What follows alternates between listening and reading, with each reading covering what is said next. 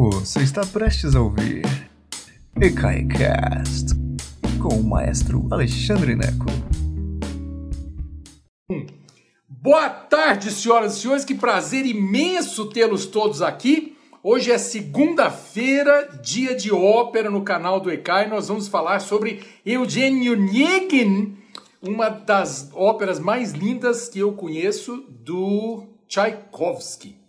Antes que vocês comecem a reclamar, eu não estou desleixado, eu tomei banho hoje, mas eu estou deixando a barba crescer. E antes que vocês comecem a reclamar, porque a mulherada geralmente fica desesperada, arranca os cabelos, minha mãe, que pode ser que esteja nos assistindo hoje, já protestou, mas é por uma boa causa, vocês vão saber em breve, tá bom? Então estou deixando a barba crescer e é isso. É... A ópera de hoje é uma ópera muito especial para mim. Eu assisti uh, ao vivo uma vez. Eu sei que o Teatro Municipal do Rio de Janeiro fez recentemente e uh, disse que foi muito boa a montagem. Eu assisti, eu vou, vou ser fresco agora, vou ser bem chique. E a primeira vez que eu assisti foi, e única na verdade, que eu assisti ao vivo, foi na, na Lyric Opera of Chicago, na Ópera Lírica de Chicago. Uma companhia que eu estou com o coração desse tamanzinho, porque eles recentemente anunciaram o cancelamento de toda a programação até agosto de agosto ou setembro de 2021. E a maneira como isso funciona, eu tenho vários amigos, colegas que cantam na, no coro da, da, da Ópera de Chicago e eles foram basicamente todos demitidos até que o teatro reabra em 2021 e talvez nunca mais sejam recontratados, não se tem certeza. O, o, mais importante é que eles todos perderão o plano de saúde e muitos deles estão na minha faixa etária, 52, 53 anos. É duro, eu pago meu plano de saúde, mas se eu perder é aquela coisa difícil. Eu estou falando tudo isso por quê? Porque nós estamos enfrentando uma situação que é ah, muito complicada no mundo inteiro. Então, é, quando eu, que eu tenho o ECAI, e eu fechei o ECAI em março, há 224 dias, e estamos tentando manter to toda essa operação viva, é por causa disso. Quando eu digo que eu preciso dos seus 10 reais, não é brincadeira. Então aqui está, meu nome é Alexandre Neco, se você for em ecai.com.br, esse canal é uma alternativa ao que nós fazemos ao vivo. Com esse canal, eu consigo manter em dia o pagamento de 10 funcionários, entre professores de idiomas, pessoal da limpeza, funcionários que trabalham com a edição dos vídeos, com a criação de toda a arte, a publicação no Facebook, no Instagram. Eu não dou conta de fazer isso sozinho.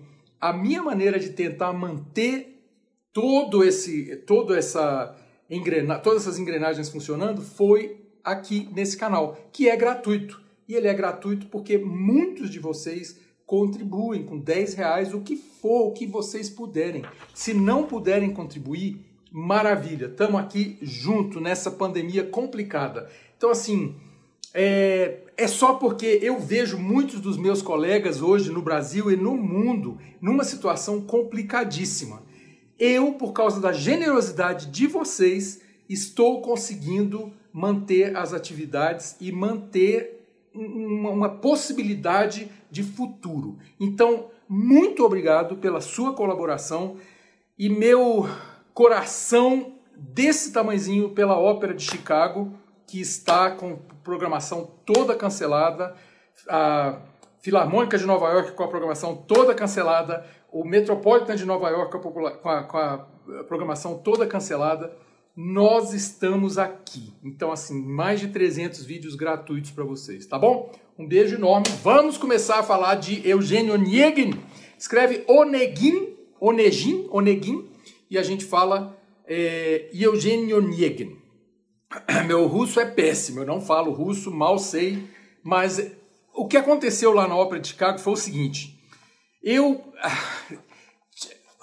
pedi dinheiro emprestado e dei um jeito e comprei um ingresso na primeira fila. Eu fui com um casal amigo meu que morava na, na cidadezinha onde eu morava, fomos dirigindo, chegamos em Chicago. Eu chorei a ópera inteira. Eu nunca tive uma experiência dessa. Eu sentei na primeira fila. A, a Ópera de Chicago é uma das companhias mais fantásticas do mundo. Maria Callas estreou a Traviata nos Estados Unidos em Chicago. É uma ópera fantástica, um teatro neo, é, uh, um teatro art déco espetacular, maravilhoso, uma acústica maravilhosa, uma orquestra absurda. E eu chorava porque a música de Eugênio Onegin é uma coisa tão poderosa. Eu, enquanto estava preparando a lista para vocês hoje lá no, no Spotify, eu não consegui tirar nada, porque é uma ópera diferente. Ela não é como Verdi, por exemplo, que você consegue isolar as áreas e você tem ali uma, uma uma mostra do que é a ópera. Eugênio Onegin, você é como se você tivesse que ouvir a ópera inteira para ter, para se, para para ficar permeável a essa russianidade impressionante do Tchaikovsky. É uma obra espetacular, a música é maravilhosa, não deixem de ouvir a lista. Tem valsas inacreditáveis, polcas, é uma coisa, é maravilhoso, maravilhoso. E tem aquela tristeza da música russa, da do ser russo, né, que Olha só que coisa interessante, que é isso que a gente vai, vai, falar um pouquinho hoje. Assim, você acha que a ópera italiana é dramática, é trágica? Você não tem ideia do que são os russos. Minha avó era italiana. Eu nunca vou esquecer. Para mim, o que define minha avó italiana era uma cena. Já contei essa cena outras vezes. A gente foi passar o Natal, a família foi passar o Natal lá no Paraná, que a, a, a, vovô e vovó se radicaram lá no Paraná, numa cidadezinha no norte do Paraná chamada, chamada Arapongas. Aê! Muito japonês, muito café, uma cidadezinha desse tamanhozinho maravilhosa. A gente foi passar o Natal lá e aí pronto, terminou Natal, Ano Novo e tal, essa coisa toda, e nós fomos embora, a família ia embora, né? Minha família, meu pai, minha mãe, a gente ia voltar aqui para Brasília. Minha avó se atirou no capô do carro, aquela coisa assim, Deus, Deus, não vou embora, como se vovó fosse morrer ali, naquele momento. Então, isso é a Itália, ok? Para mim, no meu coração, a Itália é isso. E Verdi coloca isso nas óperas. Se você pensar em Rigoletto, adio, adio, speranza d'anima, o, o adio é um adio atrás do outro. Em Otelo tem um adio, todo, tudo, toda a ópera do Verdi tem um adio desesperado, maravilhoso, assim. Porque o italiano não sabe dizer adeus. O italiano é essa coisa, assim, na hora do enterro, a viúva se atira no caixão para ir junto. Isso é a Itália. A Itália é essa coisa miserável. Aí você fala assim, não, é o topo, né? É o máximo. Tem a, tem a Rússia. A emoção russa é uma coisa impressionante, porque é toda essa emoção italiana, só que em vez de explodir, ela implode. Então ela te mata por dentro, ela implode, essa coisa toda. E é isso que acontece aqui em Eugênio Onegin. Em vez da viúva se atirar no caixão, a viúva se mata na Rússia, entendeu? É assim essa coisa, é assim e é tudo pesado. E a música que você ouve em Eugênio Onegin é pesada assim. Mesmo a valsa, que ela é alegre, ela tem uma coisa ali no. que você fica com a pulga atrás do orelha. Esse negócio não vai dar certo e não dá mesmo. Nada dá certo. Ok? Para quem curte Tchaikovsky, um dos meus compositores românticos favoritos, é, para quem curte Tchaikovsky, nós temos dois outros vídeos aqui no canal: O Lago dos Cisnes e a Abertura 1812. Vão dar uma olhadinha, a música do Tchaikovsky é espetacular. Quais são as grandes características do período romântico? Vocês que estão aqui comigo já há algum tempo. Ó, orquestra enorme, muito metal, contrastes enormes, toca baixinho, toca alto para derrubar o teatro. Então, essas são as características do período romântico, que Tchaikovsky segue à risca. Exagero, exagero, exagero, ok? Tchaikovsky nasceu em 1840, o mesmo ano que começou o reinado de Dom Pedro II, e morreu em 1893. Então ele morreu com 53 anos, um ano a mais que eu, tadinho. Isso, isso é só para a gente fazer uma, uma localizar no tempo. A ópera Eugênio Onegin foi baseada na novela em verso. Olha que coisa interessante. Novela em verso do Alexandre Pushkin. Não é Putin, não. O Pushkin. P-U-S-H K-I-N, Pushkin. O Pushkin, o pessoal falando, é só bebendo vodka. É, não, vodka. Por isso que o russo toma tanta vodka, gente. É tristeza, implosão e neve. Vodka, tem que ser vodka, não tem jeito não. Mas sim, tava falando do Pushkin.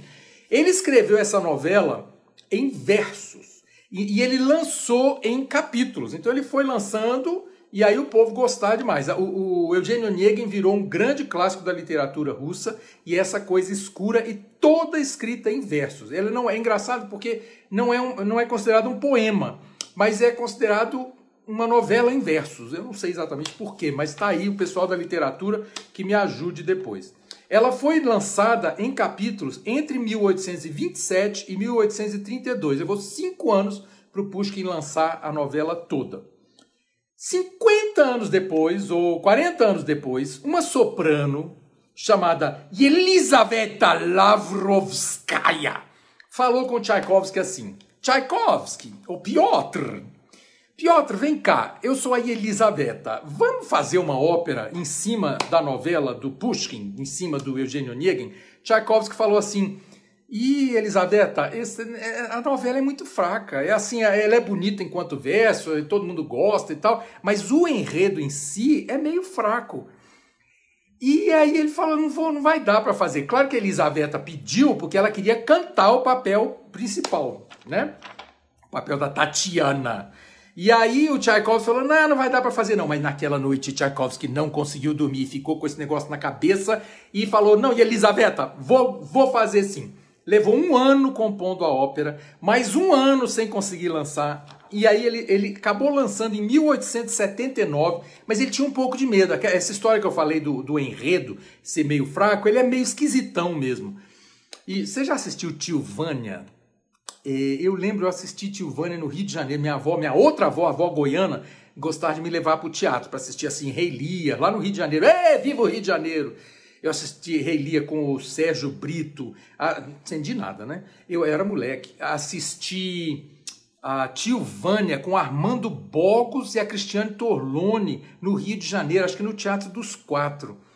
É, do Tchekov, eu acho que é do Tchekov, né? Mas, gente, que peça, meu Deus, que coisa dramática, melancólica e nada acontecia e tal. Então eles, eles curtiam isso. Mas, tá aí. É, ele então ficou meio com medo das pessoas não gostarem muito do enredo e acabou lançando no Conservatório de Moscou. Em vez de lançar no teatro, ele entregou a obra para os alunos do Conservatório de Moscou e foi assim que a obra foi lançada. E ela nunca foi um grande sucesso imediato, mas ela foi aos pouquinhos alcançando a, aos pouquinhos alcançando uma o coração da plateia, e hoje é uma ópera muito performada, tanto que o Teatro Municipal do Rio fez ano passado, é, e assim, é uma, e é lindíssima. A música é a estrela da ópera, sem dúvida, ok? Uma última, uma última é, curiosidade que eu acho muito legal, em 1892, quer dizer, do, na, um ano antes do Tchaikovsky morrer, a ópera estreou em Hamburgo, na Alemanha, com Gustav Mahler regendo. Mahler é o grande compositor austríaco, Gustav Mahler, que escreveu sinfonias espetaculares. Eu já regi a primeira dele, foi a única que eu regi dele. Escreveu um negócio chamado Canção da Terra. O Mahler era maravilhoso, mas na época da vida dele, ele não era considerado um grande compositor. Ele era considerado um grande regente. Ele era respeitadíssimo como regente, não como, como compositor. Hoje, evidentemente, somos muito felizes que Mahler tenha escrito, porque a obra dele é espetacular. Foi, foi demorou a ser compreendida. Hoje ele é tido como um grande compositor, na época não. Mas Mahler regeu com Tchaikovsky na plateia em Hamburgo e Tchaikovsky foi aplaudido ao final de cada cena.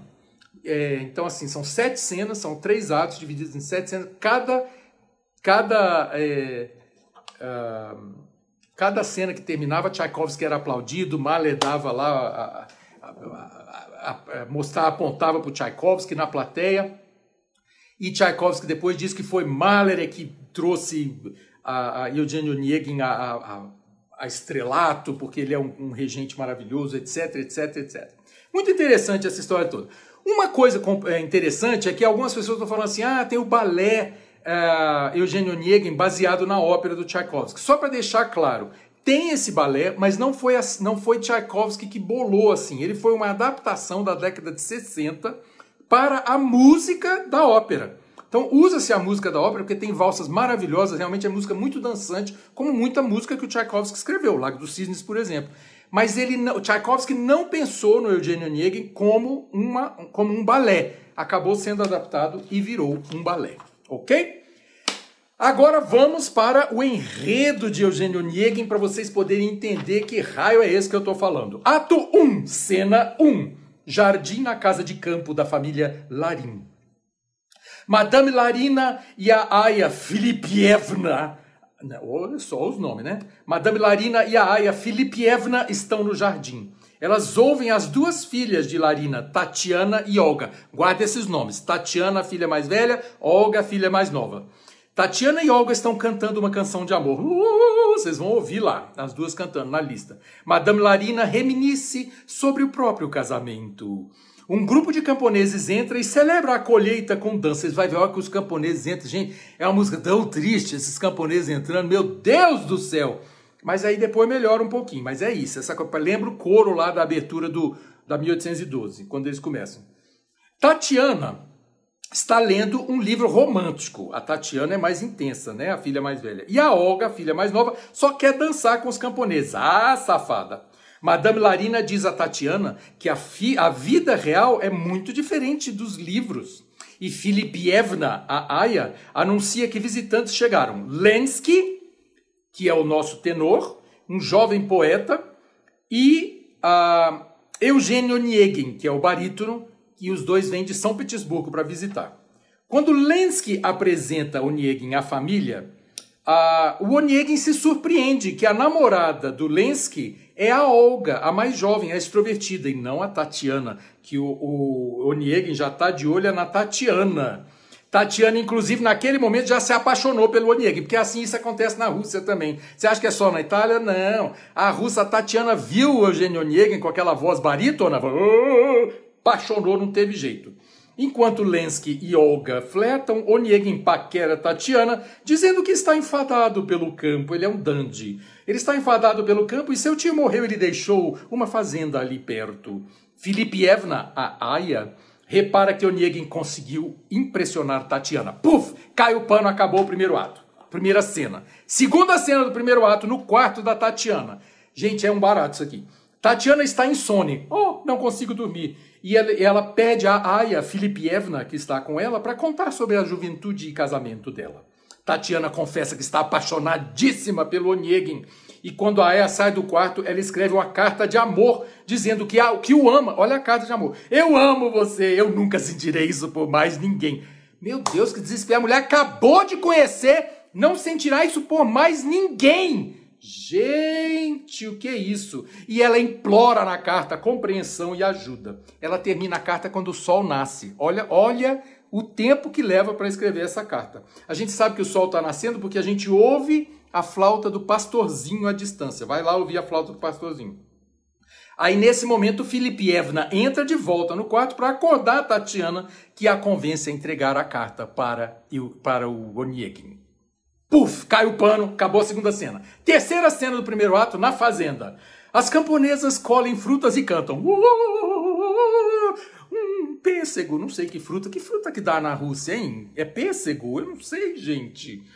Tatiana espera ansiosamente pela chegada de Onegin. Já, che já chegou, assim, já é tempos depois. Isso é uma das coisas que Tchaikovsky tinha, achava que a, a ópera não, não ia ser muito boa, não ia dar muito certo, porque as cenas, elas não têm... Ele, simplesmente pegou algumas cenas do livro sem, eh, sem, sem seguir uma sequência.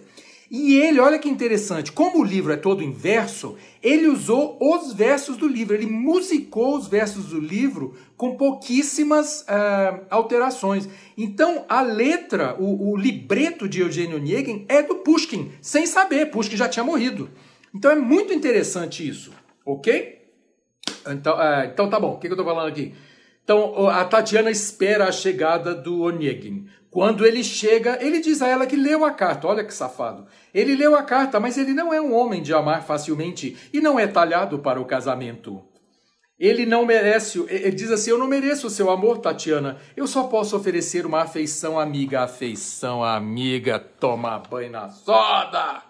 Ele também admoesta Tatiana a ser menos aberta eh, emocionalmente no futuro. Tatiana está arrasada. Também pudera, né? Ele não podia ter, né, ter sido um pouco mais gentil, não foi gentil. Isso é importante. Ele é agressivo com ela e fica claro que ele, como um barítono superior, ele está dizendo assim: Ó, oh, Tatiana, eu, eu não, sabe, eu, eu não, não mereço o seu amor, mas na verdade o, o subtexto é: Ih, menina, tu, tu não é, é, Eu sou muito areia pro seu caminhãozinho. É é o contrário, entendeu? Puf, cai o pano. Ato 2, cena 1. Um, salão de baile. E aí é que começa essa música maravilhosa, música maravilhosa. Baile de aniversário de Tatiana. Oniegin dança com ela. Ela quer, ela quer o amor do Onieg, Onieg não. Mas ele, isso já passou algum tempo, né? Ele se irrita com comentários sobre ele e Tatiana e está mais irritado ainda com o um amigo Lensky. Lembra o Lensky, o namorado da Olga? É, que resolve. Ele está mais irritado com o Lensky, que convenceu ele a ir pro baile. Ele não queria. Ah, meu Deus, eu vou pro baile, aquela mulher Tatiana, ela gosta de mim, que trem chato, ou grudenta, uma mulher polvo. E ela não quer ele.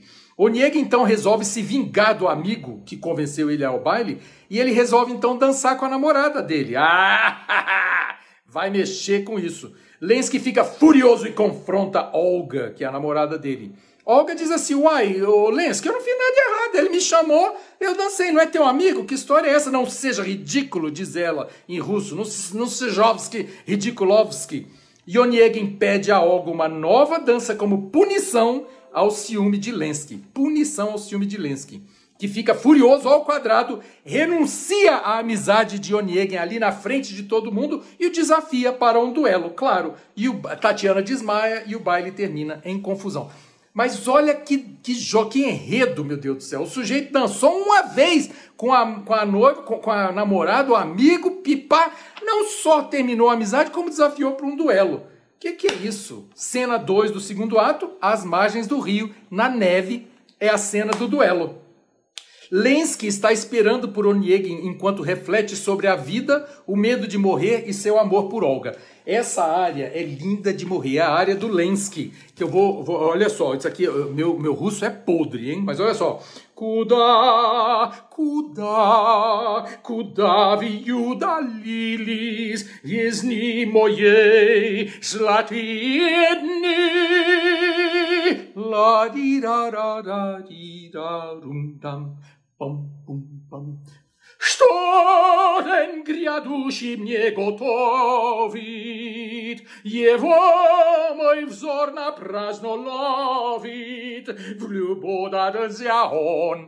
Quem fala russo sabe que eu cantei qualquer coisa. Mas, gente, é lindo, é intenso. E ele está dizendo, cadê os anos da minha juventude? Que besteira que eu fiz, meu Deus do céu. Nesse momento, chega o Onegin para o duelo. Os dois estão relutantes a fazer o duelo, mas é tarde. Nenhum dos dois tem coragem de parar o duelo. É o macho burro, né? O macho burro com o outro macho burro. Né? Aí o, o que, que acontece? Paf! Dá um tiro e mata o Lensky. O Onegin mata o amigo. Que droga, né? E cai o pano. Terminou o segundo ato. E aí resta o terceiro ato, que é bem curtinho, é um baile na casa de um nobre em São Petersburgo. Estamos na casa de um príncipe lá em São Petersburgo. Cinco anos se passaram depois da morte do, do, do Lensky nesse duelo. O Onegin está sozinho num canto nesse baile, refletindo sobre o vazio da vida e o remorso sobre a morte do Lensky. Entra o príncipe e sua esposa. Quem é a esposa do príncipe cinco anos depois? Tatiana, aquela que, que o Onegin, ó, deu, disse assim, não, você não é para mim, eu sou muita areia pro seu caminhãozinho, pois Tatiana agora é princesa, com uma dona de uma rara beleza aristocrática, recebida pelos convidados com grande deferência. Onegin se surpreende quando vê Tatiana, que é tomada por grande emoção, mas ela consegue esconder a emoção dela. O príncipe, então, apresenta Tatiana ao Onegin, de novo, porque eles já se conheciam, mas o príncipe não sabia disso. E Onegin se apaixona instantaneamente e resolve escrever uma carta para Tatiana. Eita ferro! Quer dizer, ela escreveu uma carta para ele e ele disse: Tatiana, ó, na boa, mulher, eu, né, não vai, não vai rolar não. Mas dessa vez ele se apaixonou, porque ela agora é uma princesa e ele está apaixonado. E ele resolveu escrever uma carta para ela. Puf, cai o pano e vamos para a última cena. Na última cena, na, é, numa sala no, no palácio lá de, da Tatiana, ela leu a carta do Onegin. E a, ela ficou muito perturbada porque mexeu com sentimentos que ela pensou já haver enterrado. Neste momento entra Eugênio Onegin. Tatiana fala dos sentimentos antigos e quer saber por que Esperta essa mulher. Quer saber por que o Onegin quer procurar ela agora? É porque agora eu sou uma princesa? Onegin nega qualquer motivação mais cínica e diz que sua paixão é insuportável. Olha aí. Olha o russo italiano. Olha o que eu tô falando. Tatiana em lágrimas lhe lembra de quão perto estiveram da felicidade, agora inalcançável. Ele implora por misericórdia. Tatiana admite que ainda o ama. É, o, o Negin, eu gosto de você, mas infelizmente nossa união é impossível porque eu estou casada e determinada a ser fiel. Ah! top, top, Onegin. Onegin implora novamente, mas ela se despede para sempre. Tchau! Deixando-o abandonado e desesperado. Cai o pano, acabou a ópera. Então, assim, é um enredo, não tem uma. Assim, tira. A grande tragédia, claro, é a morte do Lensky que é o amigo do Niega, que ele mata num duelo. Mas não tem uma, uma grande catástrofe final, não é nada disso. E isso é que eu falo do russo, que é essa coisa curiosa. Ela deixa ele no palco, tchau, e acabou. Puf, fecha o pano e acabou. E viva-se com isso, entendeu? Gente, agora o que vocês vão fazer é, é ouvir Eugênio Onegin lá na lista que eu preparei para vocês no Spotify. Se você está no YouTube, tem o linkzinho aqui e é lindo de morrer. Senta, faz um chá de camomila, dura duas horas e pouquinho, ou então toma uma vodka, né? Mas é muito interessante isso, muito interessante. Vai lá ouvir, tá bom? É, amanhã eu vou falar sobre o baixo contínuo, uma grande invenção do período barroco. Quarta-feira eu falo sobre Dolores Duran, minha ídola maravilhosa, carioca, fantástica. Quinta-feira a gente vai falar sobre o Maestro na Enciclopédia Musical. E na sexta-feira eu vou falar sobre uma das minhas obras favoritas, o Requiem de Brahms, tá bom? Gente, um beijo enorme, muito obrigado por estarem aqui comigo. É sempre um prazer enorme estar aqui. E vão ouvir Eugênio Onegin, tá bom? Um beijão para todo mundo. Boa noite. Obrigado por nos escutar. Agora, seja sempre o primeiro a saber da programação. Assine nossa newsletter em ecai.com.br.